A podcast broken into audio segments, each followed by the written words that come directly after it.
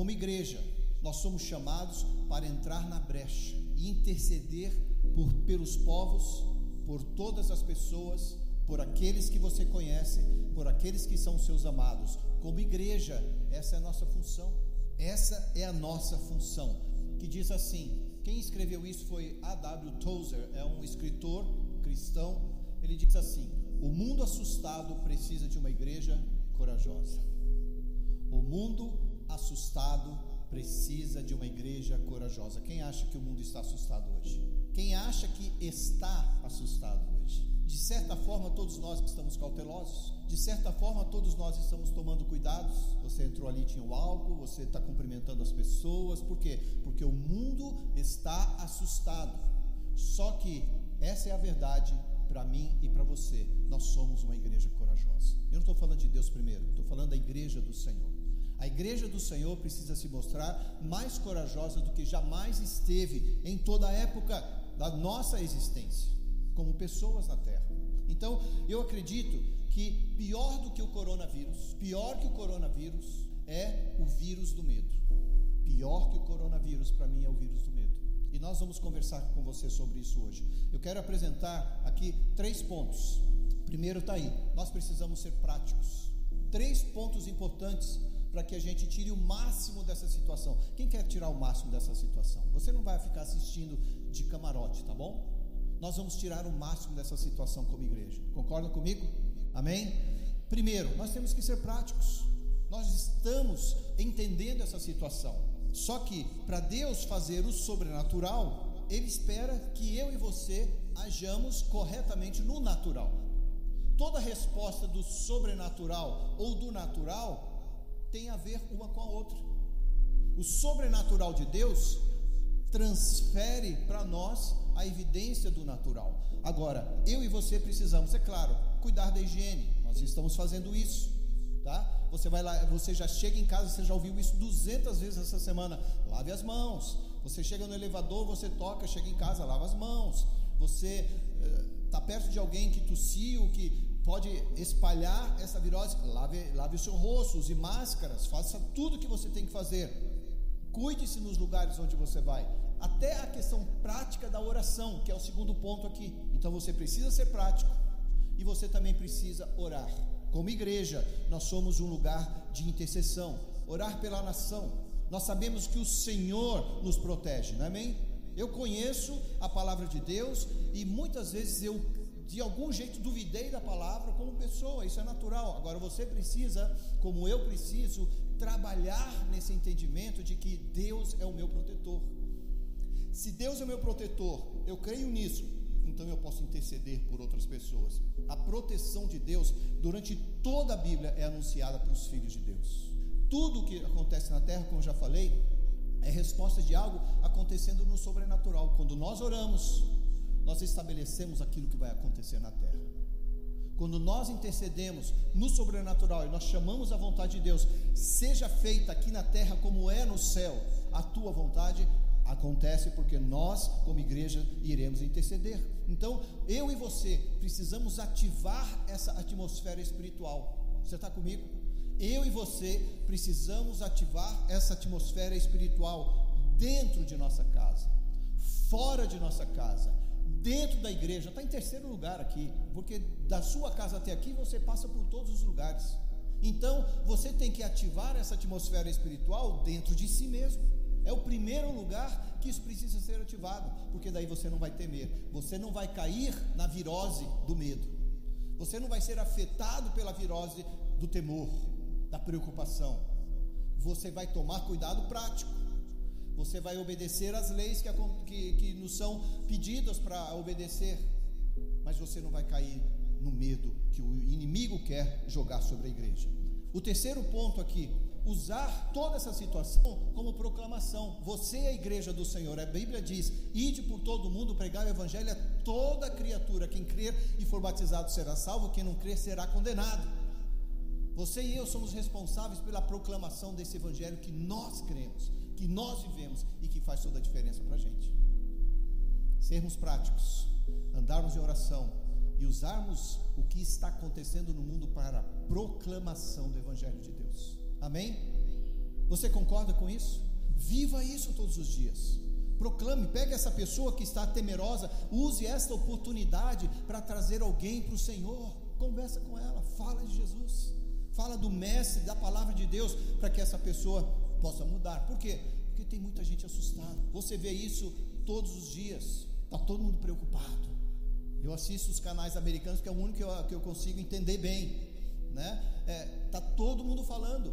A nação do Brasil está assustado, muito mais outras nações que estão sendo muito afetadas. Nós temos a Fernanda, irmã da pastora Juliana, mora na Itália, trancada dentro de casa, junto com outras 40 milhões de pessoas, não sei quantos milhões de pessoas. Não podem ficar à solta pela cidade porque estão temerosos por causa da virose que está crescendo em todos os lados. Então, as pessoas estão correndo apavoradas, sem saber onde se segurar. Por quê? Porque não conhece a palavra. Então, o medo e a incerteza que assola a terra causa toda essa expectativa, toda essa paranoia, todo esse medo, todo esse pânico que cai sobre a alma das pessoas. Você é de Deus. O pânico que está no mundo não precisa afetar você. Por quê? Em Filipenses 4: Não andeis ansiosos de coisa alguma. Em tudo, porém, sejam conhecidas diante de Deus as vossas súplicas com ações de graça.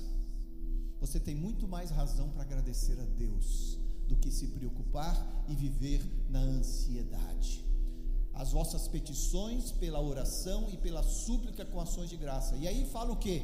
E a paz de Deus, que excede todo o entendimento, guardará o vosso coração e a vossa mente em Cristo Jesus.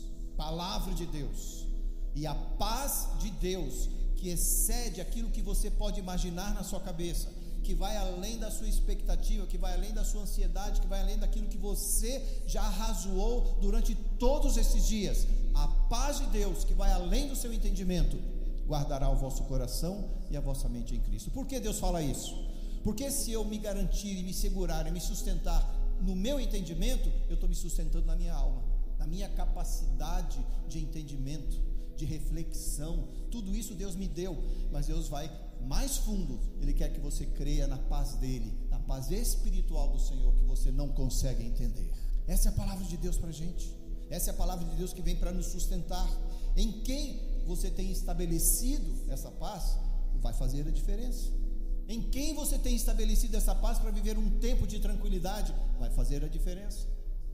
E nós, como filhos de Deus, somos esses transmissores às outras pessoas. Deus é maior do que o vírus, gente. Deus é maior do que o vírus do medo, Deus é maior do que a expectativa do homem, Deus é maior do que a ansiedade que o mundo quer assolar sobre nós. E eu quero que você caminhe nessa mensagem, com essa mensagem no seu coração. Nós precisamos disso, nós não podemos fugir disso.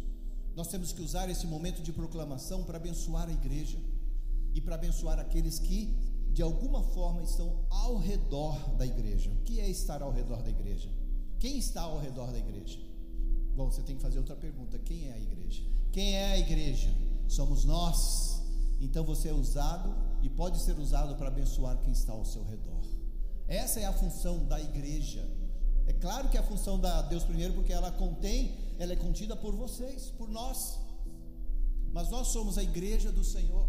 E as pessoas precisam estar e ser afetadas por nós. Deus é maior que o vírus. Nós precisamos crer nisso. Não tema. Você se lembra? Você já leu na Bíblia isso, né? É, quando os discípulos pescavam, eles de repente eles entraram em pânico, eles viram alguém chegando e eles não sabiam direito se era um fantasma, o que que era. E a Bíblia inclusive usa essa palavra, né? E eles viram alguém andando sobre as águas. Meu Deus! Quem entrou em cena nesse momento? A pessoa de Jesus. Jesus vem caminhando sobre as águas. Momentos antes ele estava em outro lugar ministrando, mas aqui ele viu os discípulos ele falou: Vou lá ter com esses caras. Já sei até o que Pedro vai falar, mas eu vou lá. Né? Está lá em Mateus, está aí o versículo para você também. E os discípulos, ao verem-no andando sobre as águas, ficaram aterrados. Outras versões dizem aterrorizados, mas aterrados, é, aterrorizados é que perderam a paz.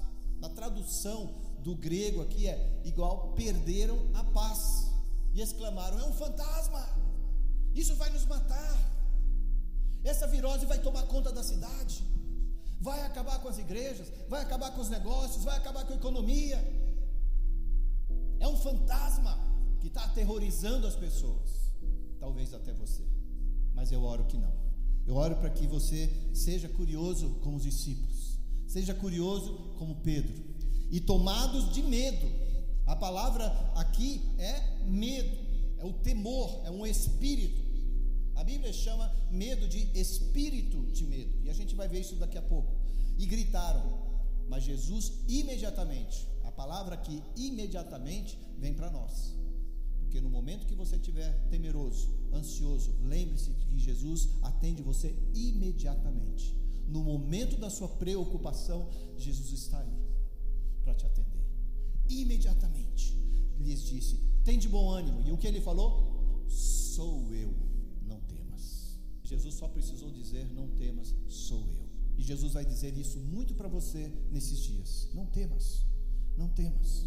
Toda vez que você apertar a mão de alguém, você esquecer, porque as pessoas não estão, não tema.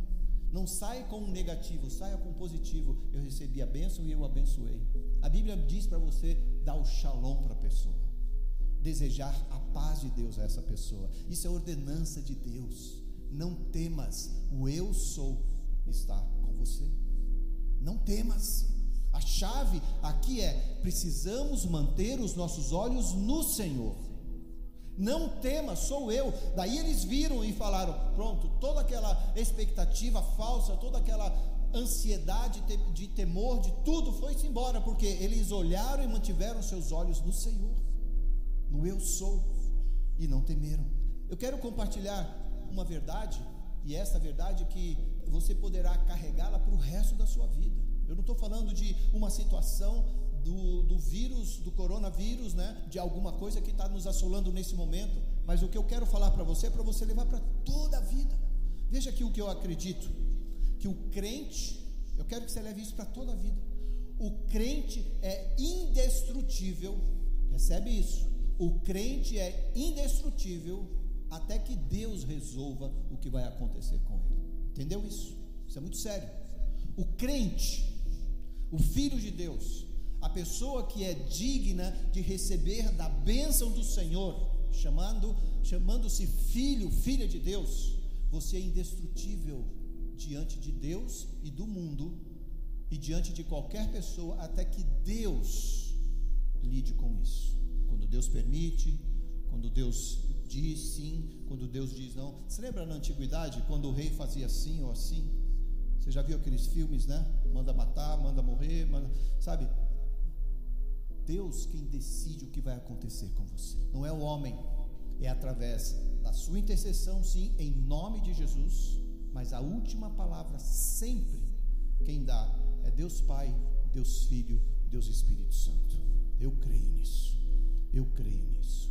E os discípulos, ao verem-no andando sobre as águas, ficaram aterrados. Por que nós precisamos isso? Se nós conhecemos Deus Pai, Deus Filho, Deus Espírito Santo. Não permita que essa paz fuja, perca, saia da sua vida em algum momento no seu dia a dia porque é isso que tem assolado as pessoas. Salmo 127, 1. Se Deus não guardar a casa, em vão vigia a sentinela. Você vai tomar banho de álcool em gel. Se Deus não guardar esta casa, se Deus não guardar o teu coração, tudo pode acontecer se Deus não guardar. Agora, quando Deus guarda, quando Deus guarda, quando Deus cuida, quando Deus abraça, vírus bate e sai correndo. Nós estamos sendo práticos, nós estamos orando e nós estamos ensinando você nós e vocês todos podem fazer, proclamar a verdade. Seja dentro da escola, seja no seu trabalho, seja dentro da igreja, onde estivermos, se nós guardarmos esses três pontinhos aqui, sermos práticos, orarmos nesse momento, não temermos e não nos aterrorizarmos e proclamarmos a palavra de Deus, a gente vai longe, eu te garanto, porque a igreja precisa ser forte no momento de medo das pessoas. Por que eu falo isso? Nós somos os maiores transmissores desse vírus, do vírus da fé em Deus. A terra, a humanidade toda, entre aspas, sofre, né? mas o certo é ganha por essa transmissão. Porque um homem morreu, o homem ressuscitou e nos deu um legado, e esse legado até hoje está aqui em nome de Jesus. Você e eu somos transmissores. Nós que vamos levar quem e vamos ensinar quem guarda o nosso coração, quem guarda a nossa alma. Gente, as pessoas, os teus amigos, a mídia, nas empresas, nas escolas, todos nós ouvimos e sentimos o cheiro, o aroma, o odor do medo. E se nós não atentarmos à justiça, ao amor e o comprometimento e a aliança de Deus, a gente cai nessa. Por quê? Porque ninguém quer morrer. Simples assim. Você vai ver, você vai perceber a diferença quem tem paz e quem não tem a paz. Isso vai ser refletido de você. E o que vai ser refletido de você? A paz que ultrapassa todo entendimento, que as pessoas não vão compreender e vão te chamar de louco, maluco, ou medo e vai te fazer como todas as pessoas estão. Temos que ser sábios. A paz de Deus vai além do nosso entendimento. Gente, eu creio assim: se o inimigo trouxe o mal sobre a terra, e isso acontece, Todas as gerações nós vemos isso. Então, se o inimigo trouxe o mal sobre a terra, eu quero que você diga comigo: Deus tem outros planos. Deus tem outros planos. Deus tem planos estabelecidos, montadinhos, já visualizados, já, Ele já sabe o que vai é, estar prestes a acontecer para a sua igreja, a igreja que Ele tanto cuidou, tanto amou, morreu por ela, cuidou dela, apresentou seus evangelistas através dos séculos, dos anos e anos e anos e anos, os mestres, os apóstolos, os profetas, pastores, todos os evangelistas que já pisaram sobre a terra, Deus conhece tudo. Deus tem outros planos e nós não vamos nos curvar aos planos do inimigo. Então, nós não andamos com medo. Medo é um espírito. Agora, eu estou aqui para te confortar, mas também para te, te admoestar. Como pastores, é isso que a gente faz. A gente te instrui no melhor do nosso entendimento. Segundo Timóteo 1, versículos 6 e 7 diz assim: Por esta razão, pois, te admoesto que reavives o dom de Deus. Olha aqui. Se você teve alguma dúvida essa semana, reaviva hoje. Se você teve algum questionamento hoje de quem é Deus para você, reavive hoje, porque Ele está em você. A palavra de Deus não diz que está só sobre você, está em você. Em você. Diga assim: em mim. Este dom de Deus está em nós. Em nós. Porque Deus não nos tem dado espírito, Ele não falou um espírito. A palavra de Deus, na sua tradução, qualquer tradução, você não vai ver um espírito. Se fosse um espírito, podia ser qualquer espírito ruim, mal, sabe? Essas coisas ruins. Não, mas não nos tem dado espírito de medo. Espírito de medo é algo que você tem que olhar com bons olhos, porque você tem Cristo em você, já estabeleceu lá, né? Porque ele está em você, você não recebeu este espírito. E se você tinha, ele já não vive nem habita mais em você. Deus deu a você, olha aqui o que, que ele te deu: poder, amor, moderação.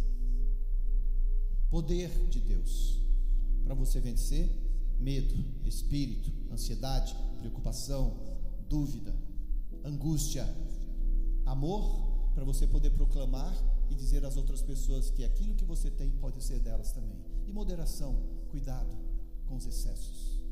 Cuidado. Preste atenção. Deus é o Deus de equilíbrio. E ele vem para equilibrar você, espírito, alma e corpo. Espírito, alma e corpo. Então, se as pessoas estão doentes, quem é o maior médico que pode curar? Eu te pergunto. Tem dúvida? Para quem você ora quando você está com dor? Você não vai orar pedindo que o seu médico tenha as respostas. Você vai orar para Deus, o teu curador, o teu médico. E aí, se Deus te instrui, prático, você vai no médico. Daí você vai cumprir aquilo que o médico te fala. Mas você, a sua fé, o seu fundamento não está na pessoa, do homem que é como você, falho, muitas vezes angustiado, muitas vezes temeroso, nós vamos buscar na fonte, que é o Senhor. Se as pessoas estão apavoradas, quem é mais forte? Quem é mais forte do que o lobo devorador? Você sabe quem é. Então, eu creio que temos que orar por essa nação. Deus vai colocar seu escudo de proteção. Deus vai estabelecer ao nosso redor o seu escudo, a sua guarda, a sua proteção. Ele é a minha guarda. Eu ponho sobre a minha vida a armadura. A Bíblia diz para eu tomar toda a armadura de Deus. para eu me guardar com o capacete da salvação, com a coraça da justiça, o cinto da verdade, sandálias da preparação do evangelho da paz. Você vai embora, porque você está sendo muito bem guardado por aquele que te criou. Sabe, as promessas de Deus não vieram para funcionar em uns e não funcionar em outros. Para para pensar. A gente vê as promessas de Deus funcionando para umas pessoas, a gente fala, nossa, porque Deus não me fez assim? Porque isso não acontece comigo? As promessas de Deus nunca foram orientadas especificamente para uma pessoa. As promessas de Deus vêm e foram lançadas para a igreja do Senhor. Quem é a igreja do Senhor aqui? Você já sabe disso, nós já falamos isso. Então, Jesus mesmo disse aos seus discípulos, né, lá, na, lá naquele, quando ele veio entrar com eles, com, caminhando sobre as águas: Não temas, sou eu. Não temam, sou eu. Você se lembra, essa semana nós estávamos na intercessão aqui, e eu trouxe esse versículo de Gênesis 26, 24, quando Deus falou para Abraão lá no passado, lá no passado, veja, veja bem como Deus trabalha sempre, e Deus é constante, e Deus sabe exatamente o que fazer e falar para a humanidade. Ele disse assim para Abraão: Não temas, olha só, eu já li para você um versículo parecido do Novo Testamento. Ele diz: Não temas, porque eu sou contigo. Ele não está ao redor, não. Ele está, ele é com você. Eu sou contigo. Não somente está, mas vive em nós. Agora, eu digo para você, o que eu vou falar aqui, ó, pega isso aqui, toda essa palavra aqui, abraça e leva para tua casa. Anda com ela, põe debaixo do braço, põe no seu celular, é, faz no, no teu alarme, você faz uma musiquinha lá e manda cantar esse versículo aqui, porque diz assim, ó, abençoar-te-ei e multiplicarei a tua descendência por amor a Abraão, meu servo. São essas coisas que eu preciso me fundamentar para receber a bênção de Deus. Amém? Então, gente, o problema aqui não é a crise. A crise do corona, a crise do dólar alto. É, alguns sempre estão ganhando aqui. Então o problema não é esse aqui. Tá? O problema da gasolina com preços abusivos que você fica vendo assim, isso é absurdo. A questão aqui é como se lida com a crise. Preste atenção. A questão não é pontuar o que já está ruim. A questão aqui, o principal foco que eu quero que você e eu aprendamos dessa lição é como vamos lidar com a crise. Você fala, mas eu não sei mais o que fazer. Então deixa eu te dar um pouquinho em três pontos e mais uns alguns poucos minutos para eu terminar aqui. Na igreja primitiva, por exemplo, quem já não ouviu falar da perseguição durante os tempos da igreja primitiva? Entrou em crise a igreja. Houve uma perseguição forte, os cristãos fugiram de Jerusalém, é, é, o evangelho é, parecia que se acabar, mas se multiplicou. Preste atenção que eu estou falando. Durante a maior crise da igreja, da igreja primitiva, foi quando o evangelho se multiplicou e cresceu. A igreja cresceu. Vamos para a Idade Média. A humanidade entrou em crise. Muita doença, muita briga, muita divergência teológica, e teve a peste negra, a gripe espanhola, tem tanta coisa que você já ouviu falar por aí. O que aconteceu? A igreja se juntou. Os cristãos foram os únicos que se chegaram e trataram dos doentes. A igreja cresceu e a palavra de Deus ajudou a multiplicar a igreja do Senhor. Porque a igreja é forte no tempo de temor, no tempo da luta, você precisa disso. Você pode fazer isso todos os dias. Tem pessoas que fazem isso todas as semanas, atendendo os outros, orando pelos outros. Então, nossa atitude em épocas assim que vai determinar o resultado que a gente vai experimentar. Você crê nisso? Eu creio nisso. É a nossa atitude. Se a gente voltar para os tempos de Cristo, quando nós já vimos hoje aqui, quando Jesus foi morto, por exemplo, o que aconteceu? Leia a Bíblia, leia os evangelhos lá e você vai ver que aquela atitude podia ter acabado com a igreja ali mesmo. Jesus andou com 12 pessoas, essas 12 pessoas já tinham se, se multiplicado de alguma forma, tinham outros discípulos. Jesus pregava para uma multidão, a Bíblia diz que a fama de Jesus aumentava a cada dia que ele pregava. Mas quando Jesus morreu e foi crucificado, o que aconteceu? Os discípulos se espalharam. Uns queriam voltar a pescar, outros se esconderam nas casas, outros ficaram com medo da perseguição. É exatamente o que aconteceu. Foi cada um para um canto e se esconderam. Mas, repete aqui, mas Deus tem um plano. Deus tem plano. Deus já tinha estabelecido. Olha, vocês vão lá para a sala de oração. Vocês vão me esperar e vai descer sobre vocês o Espírito Santo. Vocês vão se encontrar comigo. Aqueles mesmos homens que tinham medo, especialmente Pedro, os mesmos homens que quiseram abandonar o Evangelho, especialmente Pedro, me as mesmas pessoas que quiseram alcançar as pessoas pela força, especialmente Pedro, depois de conhecerem e experimentarem o Espírito Santo, especialmente Pedro, foi o que levantou a bandeira e corajosamente fez, juntamente com os outros discípulos, com que a igreja se multiplicasse. É a história. A pergunta aqui é: temos motivos para temer nesse momento nosso? Claro que temos. Temos que respeitar a situação. Sim, claro. Mas você hoje tem três pontos que você vai carregar na sua vida. A escolha é sua. A escolha é sua.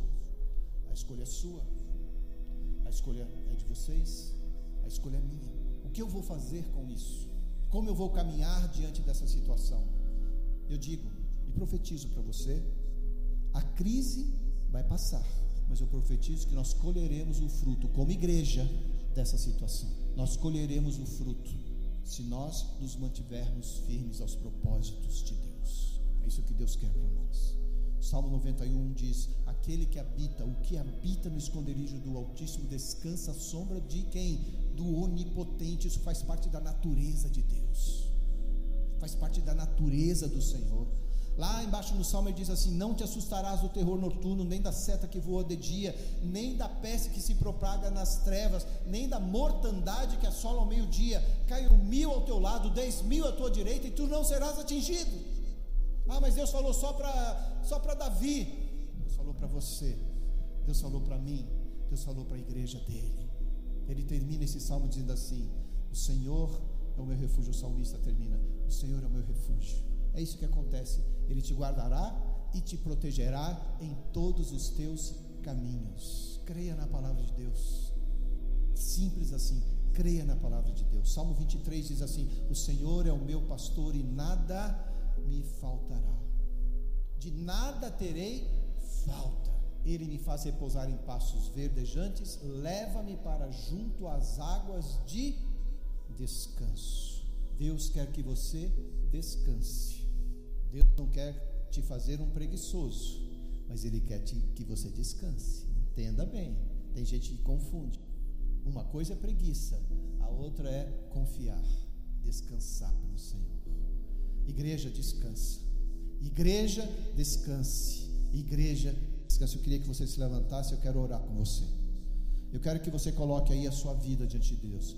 Eu quero que você coloque o seu coração diante de Deus. Peça perdão naquilo que você tem é, colocado além da palavra de Deus, aquilo que não precisa estar aí. Senhor, no nome de Jesus, nós cremos que Tu és o escudo e proteção da Tua igreja.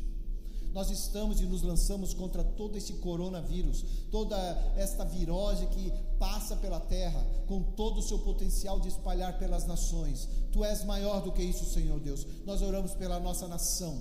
O Senhor é maior do que essa crise, o Senhor é maior do que essa virose. Nós oramos para que os números já comecem a diminuir entrando nessa nação, que os casos mais graves, onde haja cura, Senhor Deus, nesses lugares, nessas casas. Abençoa os idosos, abençoa essas pessoas que estão adoentadas, que estão mais suscetíveis a essa virose. Nós os abençoamos e pedimos que a tua mão os sustente. Pai, que todos aqueles que forem infectados sejam curados pelo nome e pelo poder do nome de Jesus. Nós não viveremos com medo, nós declaramos isso, nós não viveremos com medo, por medo, assustados, mas viveremos e caberemos com fé pela fé e através da fé. Senhor, enche de sabedoria o nosso ministro de saúde, Luiz Henrique Mandetta, que ele saiba o que fazer, quando fazer, como fazer, o que é necessário a cada passo, a parte prática, a parte mais complicada, as pessoas que ele precisa indicar. Senhor, tu és o Deus dessa nação. Nós não nos apoiamos nas estratégias dos homens,